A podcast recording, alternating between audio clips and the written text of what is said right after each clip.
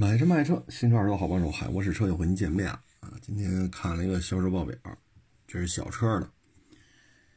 小车呢，油车啊，肯定还是那几位啊，其实也就这三家了：丰田、本田，还有咱这个小 Polo 啊。这前十名当中呢，我看了一下，嗯，丰田它有致炫，有威驰，有威驰 FS。前十名当中有仨是丰田的，本田呢是飞度，还有这个来福，啊，等于有俩，丰田仨，本田俩，啊，然后这小 Polo，啊，小 Polo 卖的也还行吧，三千一百多，排第六，嗯，剩下的呢就是第一名海豚两万五，啊，第五名欧拉好猫三千五。嗯，这个前十名里头，咱这自主品牌这电动车占俩，还有一个没想到呢，就是这个级别里居然还有一个悦翔啊，卖了两千二，排在第七啊，这是长安的悦翔，卖了两千二，然后还有一个韩国车，就是悦纳，啊，这悦纳销量并不高，卖一百六十八台，一百六十八台排第十，这就说明什么呢？这个级别的车型，呃，厂家基本上没有谁关注了，因为我能查到的就十二台车，只有十二台车。第十二名起亚幻驰，这字儿没念错吧？是念换吗？一个火啊，交换的换的另外一边啊，是念幻驰吧？第十二名幻驰，五十四辆。第十一名雅力士三厢版。呃，就是致炫三厢版致享也是广汽丰田的，七十八辆。你看第十二名幻驰五十四，第十一名致享七十八，第十名这是前十了啊，悦纳一百六十八，第九名来福一千一，第八名威驰 FS 就是两厢版威驰一千三百九十五，第七名长安悦翔两千二，第六名 Polo 三千一，第五名欧拉好猫三千五，第四名威驰三千五。哦，这俩呀是一样，但是威驰呢是三千五百三十七，欧拉好猫是三千五百零五，所以呢威驰排第四，好猫排第五，他们差了三十二台。第三名四千八飞度，第二名致炫八千一，第一名海豚，这就是比亚迪那个小车，两万五千二百四啊。所以我能查到的数据就这十二台车。这说明什么呢？现在中国消费者呢有钱了，啊，再一个呢就是大车也降价了，啊，你比如说雷凌、卡罗拉，一点五三缸自动挡低配，啊，当然三缸可能很多人不喜欢，这不好那不好，但是它价格便宜啊，九万，啊，很多网友说他们那九万提裸车，啊，咱他就他他就卖这价，啊，所以你说两米七。一大堆安全气囊啊，带一部分电子安全配置，一点五三缸机确实是个败笔，但是它便宜啊，对吧？它便宜啊，所以卡罗拉、雷凌卖的也挺好，便宜啊。你说这车卖十二不值，卖十一也不值，卖九万，销量就起来了啊。所以呢，现在很多大一级或者大两级。啊，大三级的车越做越便宜，啊，你比如说十六十六万左右，啊，十六到十七，啊，这个价位，天籁、雅阁、凯美瑞，啊，它的裸车现在很多都不到十七万了，就低配啊，低配入门级的，你说做的贵吗？啊，你说帕萨特、迈腾、君威啊，君威那价格比混动卡罗拉的包牌价。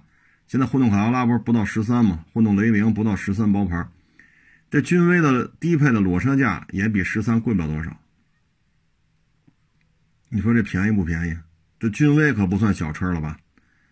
这君威怎么说也比卡罗拉、雷凌大，但是现在君威 1.5T 的自动挡低配，它的价格就比卡罗拉、雷凌低配的包牌价贵不了多少。这大了一级别呀，所以现在呢，就是大车越做越便宜。小车自然没人要了，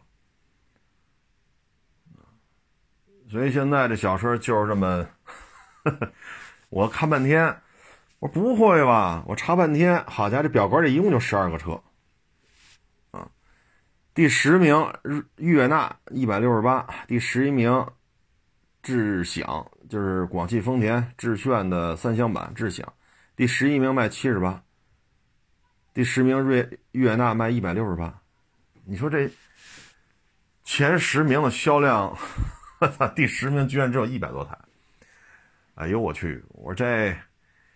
这可真是没想到啊！所以国内呢已经抛弃小车了，抛弃小车了啊！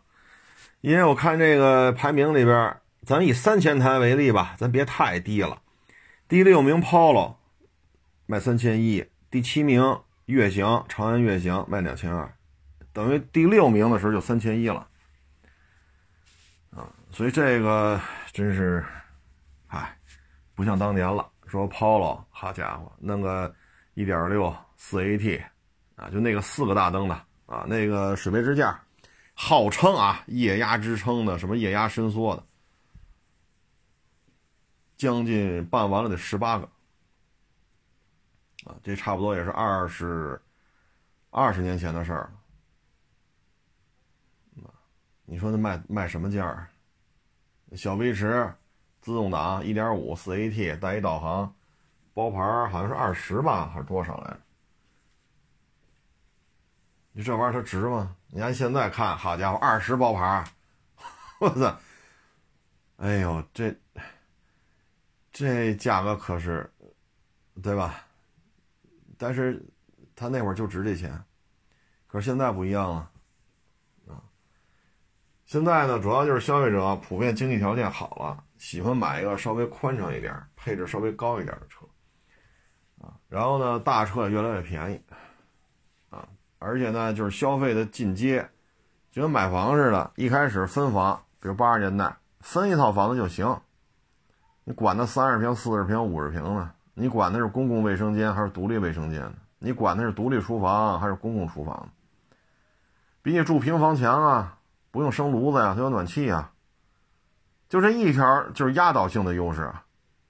当然，现在可能很多年轻、年轻、年轻的听众朋友可能不太理解这事儿。当年就是都是平房嘛，上厕所要么你跟屋里搁一尿盆，拉呀尿都弄里边，第二天起来再倒茅房去，对吧？但是现在不一样了啊！我们这个有楼房了，我们不用，对吧？我们最起码每层楼有个公共卫生间，我不用出去了呀。那你住平房，你在露天啊？你说睡觉啊，像这天零下，北京夜里都零下了，你睡觉你能穿着棉棉衣棉裤吗？还能穿着袜子棉鞋睡觉吗？那你起来上厕所，你是不是得穿上？穿完之后再走出去，说少则一二十米，多则百八十米，上那公共厕所里，那公共厕所的温度跟外边温度一样，然后你再回来，你说这种居住品质，就那会儿分房。这一层有公共厕所，那不用出去了，最起码最起码温度比那露天厕所强。所以那个年代说分房就行，是楼房就是好样的，对吧？然后不行，我得买两居室，我得买三居室，再往后我得买大平层，我得买南北通透，我得买一梯两户，甚至于一梯一户，我得买人车分流，我得买容积率低于二，啊，一点八、一点六、一点五，我得买容积率低的。这都是进阶，那我也知道，说一百八十平米三居室，客厅连餐厅南北通透，一长方块，好家伙，这点套内面积六十平，我也喜欢这个。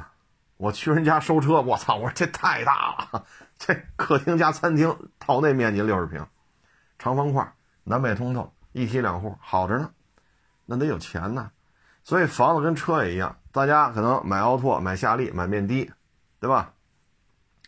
买什么吉利豪情、吉利美日，对吧？什么弗莱尔，啊，大家可能买那个起的家，啊，包括各种小面的，然后呢，咱们去换，啊，你比如说换个稍微大一点的，啊，然后现在再换，可能雅阁、天籁、凯美瑞啊，迈腾、帕萨特呀，君威、君越呀，然后再换，可能就更高级别了，奔驰、宝马，是吧？雷克萨。啊这个其实买房跟买车一样，所以你看现在像这种小车，啊，除非什么呀？我就是一人上下班，啊，我也不需要好坐仨人坐五人不需要，我也不需要说做生意迎来送往，对吧？出席一些活动啊，参加一些什么宴会呀，啊，什么商务会谈呀，我我不需要，我只要有遮风挡雨的，有这么个有这么个腿儿就完了。夏天有冷风，冬天有热风，遮风挡雨就齐了。那只有这种需求的，然后又不想多花钱的，那可能八万九万一包牌啊。你像长安悦翔这个，那都用不了八九万啊。包括那瑞纳，啊不对，叫悦纳，别念错了啊，就是悦纳。就像这些东西，它用不了九万块钱包牌啊，车都很便宜。这里边贵一点的就油车啊，那可能也就是 Polo 了，啊，剩下像飞度、八幺八，还有那个致炫这些车，一点五自动低配包牌是八万多。Polo 那个因为比较贵，它定价比较高，所以它它包牌价稍微高一点才。唉，所以现在这种小车啊不得烟抽，并不是说这车质量不好，这些车质量还都不错，啊，也像飞度和致炫一点五 CVT，这辆车北京上下班开。过六个油很困难，很困难，啊，只要你车正常，车况正常，你驾驶风格也正常，过六个油很困难，所以这些车呢，只受众面只适合于那些，我对于配置没有什么要求，夏天有冷风，冬天有热风，遮风挡雨就完了，仅限于这些人。但凡说啊，我要个什么烫定啊，要个什么动定啊，我要个三六零啊，要个 ACC 呀，对吧？我还要个什么全景天窗啊，啊，我还要一个什么这个什么座椅记忆啊，啊，那这车没法给你装啊。你说 Polo 把这些东西都给装上，那你说 Polo 卖多少钱？你说这 Polo 得得卖咱多少钱？那现在朗逸才多少钱？轩逸才多少钱？轩逸经典八万多自动挡，那玩意儿多大个儿？咱总不能拿 Polo 跟轩逸去 PK 后排空间吧？对吧？你说那款老那上一代便宜啊，八万多自动挡裸车办完了也不到十万，因为这玩意儿购置税减半呢。那你说，咱 Polo 怎么给你装这些东西？包括致炫也好，飞度呀，它能给你装啊，ACC 三六零烫定，它能给你装盲区监测、主动刹车，能给你装上。车道偏离，这都能给你装。装完之后，飞度也好，致炫也好，包括小飞驰，包括这 Polo，你说卖你多少钱？对吧？你看朗逸才多少钱？轩逸多少钱？卡罗拉、雷凌一点五自动低配，这些又多少钱？所以现在这个市场被挤压的呢，就是消费者属于既要又要，我既要你便宜，啊，车得便宜，保养得便宜，油耗还得便宜，我还要质量得好，保值率得高，得耐用，啊，噪音能不能低一点，配置能不能高一点，安全碰撞实验能不能好一点？消费者现在就是既要又要，然后现在国家说了，这车还得国六 B。所以很多主机厂不玩了，啊，马二、嘉年华、丽威、阳光，对吧？包括精锐，这些车是不是都差不多大小啊？不玩了，这这实在玩不了这个啊！所以在这种情况之下，我们现在看这些小车啊，我觉得是什么呢？你喜欢你就买。啊，你喜欢你就买。现在买这些车，就刚才我说这些啊，质量上没有什么太大的问题了。啊，它主要的问题就是你把它买回去，你觉得脸上挂得住挂不住？啊，因为中国嘛，是吧？这个面子呀、里子呀，是吧？这个身份呀，是吧？其实要我个人觉得，说咱要一般老百姓，说这大学生刚毕业。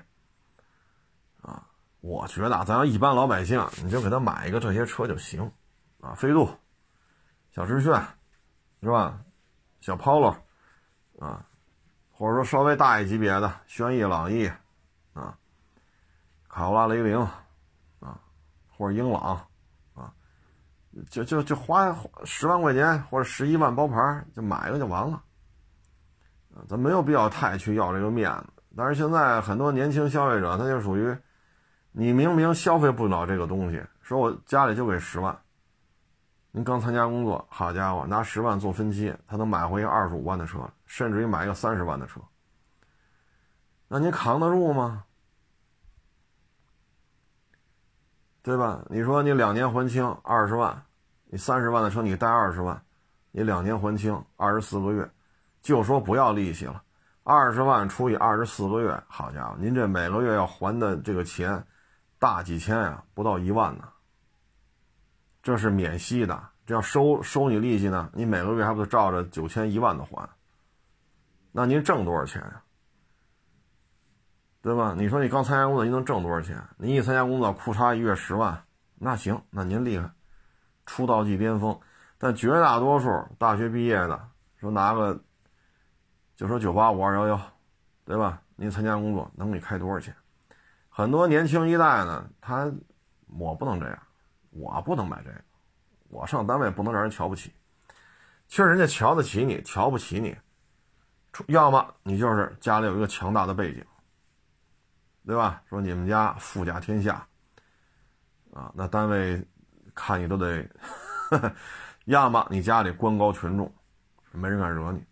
你说咱就是普通老百姓，你像在这单位让人瞧得起你，你只能把工作干好。你说你年纪轻轻，你说搞好关系、为人呀，这个那，稚嫩。任何一个单位，他都有一堆老油条在这撑着。论资历玩资历，论技术玩技术，论能力玩能力，论亲戚关系，人跟老板什么关系，这那，咱新去的，你说人家瞧得起你，不也就是您勤快点嘴甜点不新人不也就这样了吗？还能怎么着？但是有些年轻人不听这个，家里给十万块钱买个车吧，好家伙的，三十万的车开回来了。那你两年还清，二十四个月还二十万，您这一个月将近一万，这是免息，这加息把利息加上呢。那您月还多少？这车要油钱吗？停车收费吗？保养花钱吗？上高速交不交高速费？每年了保险上不上？验车花不花钱？你这些东西怎么算呀？所以有些时候我们觉得年轻一代其实如果咱就是普通啊，普通老百姓家孩子，那咱就应该买这些车，朗逸、英朗，对吧？刚才说那什么幻驰、悦纳，对吧？卡罗拉、雷凌，啊，轩逸经典也好，新轩逸也好，其实。参加工作就买一这就完了，我们有时候去收车也是年纪轻轻的，哈，开一年多、两年多，啊，有的还解压了，有的还没解压，呢，这一聊，好家伙，我们也挺无奈。当然，我们去收车的啊，我们不是去批评人家的，人一说我们一听，能收就收，不能收就算。但是你回头你回来一想，哎呦我老天哪！这孩子等于上这两年班，就因为弄这台车，一分钱积蓄都没有，还他挣的钱都未必还得上这费用，啊，咱就不管这事儿了，啊，谁家的孩子谁谁自己管吧，啊，爱怎么活怎么活，啊，人挣了钱也不分给咱们，啊，人家买车买 买一车回去，参加工作两年，兜里一分钱没有。啊，全花在车上，那跟咱也没关系啊。咱再看更一级、更下一级别微型车，啊微型车呢，我查了一下，这车还挺多哎，这家伙这这比那个刚才那那个在售车型可多了啊。但这个级别有意思啊，第一全是电动的啊，第二啊都是自主品牌啊，我给大家念一下，第一名五菱宏光 mini EV 卖了四万一。第二名长安卖了一万二，第三名奇瑞小蚂蚁九千九，第四名 QQ 冰淇淋七千一，第五名叫克莱威四千，第六名花仙子三千九，第七名领跑 T 零三三千五，第八名元宝三千三，第四名领宝领跑领宝 Box 两千二，第十名宝骏 Kiwi EV 一千九。那，剩下都是什么？芒果啊、灵宝 UNI、风光 mini V、用什么光小新、华晨新日、小虎 FEV、华晨新日、逸致什么玩意儿、小麒麟，哎呦我老天呐！哎呀，这些车玩意儿，恕我直言啊，很多车我都不知道哪儿来的，啊，我都不知道是是哪个主机厂出的。当然，这个级别呢，一水的纯电动，一水的自主品牌，嗯，这些小车有点意思。你说销量低吗？咱们还是以三千台为例啊。第八名元宝三千三，第九名林宝 Box 两千二，这是第八名。第八名是三千台。咱刚才看那小车呢，第六名是三千一，第七名悦翔就两千二。啊，第六名 Polo 三千一，第七名悦翔两千二，啊，但是到了微型车呢，第八名元宝三千三，第九名林宝 Box 两千二，所以我们看呢，就是它整个的销量总额啊，前十名单月销量总额是要高于刚才说那个飞度 Polo 这个级别的，所以说呢，你这个趋势就是什么呢？要么你足够便宜，你像五菱宏光 mini EV 它涨完价了啊。三万两千八，飞度卖到这价吧？致炫卖不到这价吧抛了更没戏，便宜啊，三万两千八。啊，你说那起亚那幻驰卖不到这价，北汽呃北京现代那悦纳卖不到这价，它能卖到三万两千八啊。所以我发现这个级别的车呢，普遍都便宜。那长安四万八，五菱宏光三万二啊。有贵的，我看着前十名里有贵的，嗯，小蚂蚁七万三千九，但是 QQ 冰淇淋三万九千九，啊，克莱威六万，花仙子六万六，领跑七万九千五，啊，它有，啊，确实是有一些稍微贵一点的，但是呢，这些车呢，它还有一个优势，你别忘了，它不交购置税，你飞度、致炫、Polo 减吗？减，购置税减半，没问题。啊，这些车刨刨去，啊，刨去你这个什么刨去，就是算上算上排量，算上这个售价，它，啊，怎么聊它都是符合打五折的条件。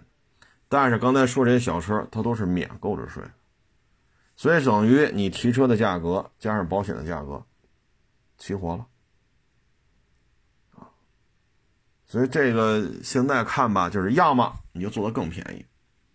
飞度、致炫、威驰啊，这些纯粹代步，就刚才我说那种啊，说能上班能下班啊，一天来回二十公里、三十公里、五十公里，对吧？我一天往返就这个公里数，或者七十公里、八十公里，然后我没什么要求，没气囊都没事只要比骑自行车强，比挤公交车强，夏天有冷风，冬天有热风，是吧？是个四个轱辘大小个就行了，这些车。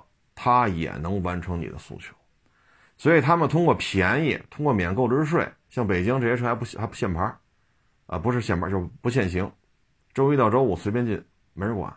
油车不行啊，在北京油车周一到周五总有一天不让进，啊，所以呢，它的优势在于什么呀？不要购置税，哎，便宜，啊，牌照的友好程度或者限行的友好程度，电车和油车是不一样的。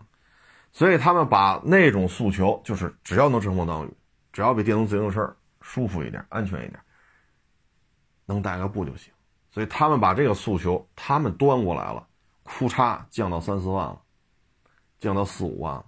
而飞度、Polo、致炫降不到三四万、四五万，所以他们那一部分诉求被这些小电车给抢走了。你要知道，一跑一百公里，就说五点五升，这油耗不高吧？说飞度也好，致炫也好，Polo 也好。能开得到不能开到，咱不管，就说五点五升，这也要三十七八块，三十八九块啊！如果油价过八块了，那这个四十多块钱，就跑一百公里啊！咱别说三十八九、四十三四了，取个整，跑一百公里四十块钱。那人家充电呢，跑一百公里就这小电池，十几块钱，也就这样了。那你要算这账，那肯定我就买那个去。啊，所以他们把刚才说那种经济实惠、代步、是个腿就行，遮风挡雨就 OK，不要面子，不要配置。这些小电动把 Polo、威驰、致炫的买卖给抢了。你要真算费用，没法比。你说五点五乘以八，四十多块钱；你乘以七，三十多块钱，对吧？你取个整四十，人家那跑一百公里充电去十块，十小几块。人电池容量小啊，因为车太小了。人家要完成说每天上下班往返五十公里。人家的持有成本就出行成本远低于这个，你还别不服，没办法。所以呢，这个级别姥姥不疼，舅舅不爱，消费者都愿意越积而立，越买越大，反正也加上大车便宜了。真是想低成本出行了，人越买越小，人买那个去了，没招啊！所以这个级别的车型真是很痛苦。很痛苦，你不能说飞度、Polo、致炫、威驰，你不能说这车质量不好，对吗？质量没问题，他们也不是中国特供车，海外这些车也能买着，质量也不错，也不是特供车，根儿嘎，啊，这就是根儿嘎的地方，这就是时代的变化嘛，啊，这个时势造英雄。啊，什么年代需要什么样的人？啊，嗯，嗨，说什么好呢？呵 呵这个就看个人需求吧。啊，我们以十二万预算吧，你往下你能买这些小电动，啊，往下再降十万以内包牌，刚才说那些 Polo、致炫、飞度也差不多。十二万包牌，你再加一点混动、雷凌，你也能买了，就十三万以里包牌它也够。你再加个八千一万也够，啊！你要十二万包牌，朗逸、轩逸、英朗，啊，三缸的这个雷凌、卡罗拉，十二万包牌的话，那还真是，哎呀，不行，你还得买个大顶配了啊！要不然十二万包牌，还真得富裕点啊！你只能买个大顶配试试，啊，嗯，所以就这些事儿吧，哎，怎么说呢？嗯，时代不一样啊，主机厂呢也要顺势而为，也要顺势而为，不顺势而为的话呢，很多问题也不好办啊。但是呢，对于主机厂来讲吧，它可以卖的出来很多啊，只是呢，说厂家的实力如果够，它大中小啊，轿车、MPV、SUV 它有很多啊，这个细分市场不行了，他去弄那个细分市场啊。你像现在威驰。致炫，当然了，这几个小家伙还能卖一万多台啊，这个是没问题。他这四个小家伙，威驰和威驰两厢，致炫和致炫三厢，还能过一万台。但是它有新的增长点，比如塞纳。那你说四个小家伙原来能卖一万五六，现在也就过一万，我销量掉了几千，那我还多出一塞纳呢。我二一年、二二零年、一九年我还没这车呢，现在我有了。我广丰一个月能卖六千台，那你说哪个单车利润高？接下来格尔维亚这俩车保守的估计啊，南北塞纳一万台。你这边四个小家伙，威驰、致炫两厢三厢，从一万五六掉到一万一万一，那我还有一万台的南北塞纳呢。啊，所以你大的厂家他来回挪，啊，来回挪，所以加点得厚，才能应对这种复杂的车市。你包括大众也是，确实销量在下调，它好像是从三百八下调到三百三了吧？好像是啊，三百八下调到三百三了啊。那你在这种情况之下呢？你看它现在帕萨特销量上来了啊，所以它总得车型多才能应对这种复杂的变化。如果家底薄的就不好办了。你像 Suzuki 铃木。奥拓、羚羊、雨燕、天宇，然后还有那个后来出一点四 T 那维特拉，啊，还有那叫什么驭胜吧，叫什么来着？我都忘了叫什么那车，是叫什么来啊？风裕啊，名字都都快忘了啊！风裕，对对对对，就这点车排量，你说能有多大？车能有多贵？单价能有多高？如果说像铃木这样的，我全生产这种小车。你说到今天，他会死的很惨，那反过来，咱回头再看，铃木的车质量有差的吗？铃木的车有费油的吗？铃木的车，就刚才说这些国产车啊，咱不说那稀有的进口车型，咱就像保有量比较大的奥拓、雨燕、羚羊、天宇，这四个保有量大吧？不是说刚生产两年就停产了，对吧？你说这四个车哪个修着贵？对吧？你说维特拉，你什么风裕是叫什么什么什么裕来着？你刚说完，你说这车生产两三年，那停产了，那可能配件贵。那刚才说这些呢，到今儿放到今天，奥拓、羚羊、天宇、雨燕修着也不贵，但是就是卖不动啊。所以如果说现在让铃木去面对刚才说这些什么冰淇淋啊、小蚂蚁呀、宏光 mini EV 呀，是吧？你让他来面对铃木也没招你说你奥拓省油，人家跑一百公里十块、十三块、十五块，你奥拓能跑出这油耗来吗？你就是四升百公里四升，现在按八块一升，三十二；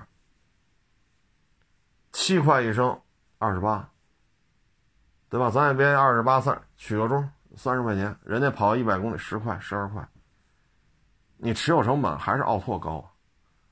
所以就是 Suzuki 在今儿留到今儿还在今儿，奥拓还在产，还不停的换代，对吧？什么零点六六 T 呀，什么两驱四驱，这个那全拿来了，它的持有成本依然干不过这些纯电的小家伙。而且像五菱宏光 mini EV，涨价了三万两千八。你奥拓如果做到国六 B，它能做到三万两千八吗？你就是做到三万两千八了，你有它出行的这种单，就是每一百公里的。这个费用低吗？所以放到今儿，如果铃木还在，长安铃木还在，铃木面对这种情况，它也很麻烦。所以有些时候就是产品集中度，为什么最后就集中到几个大品牌了？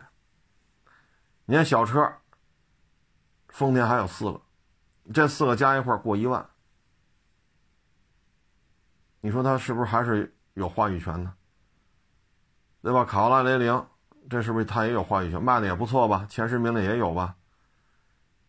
前天还是昨天他说 B 级轿车，凯美瑞、亚洲龙，这是不是也是他的？所以为什么集中度越来越高？他什么车都有，每个级别车卖的还都行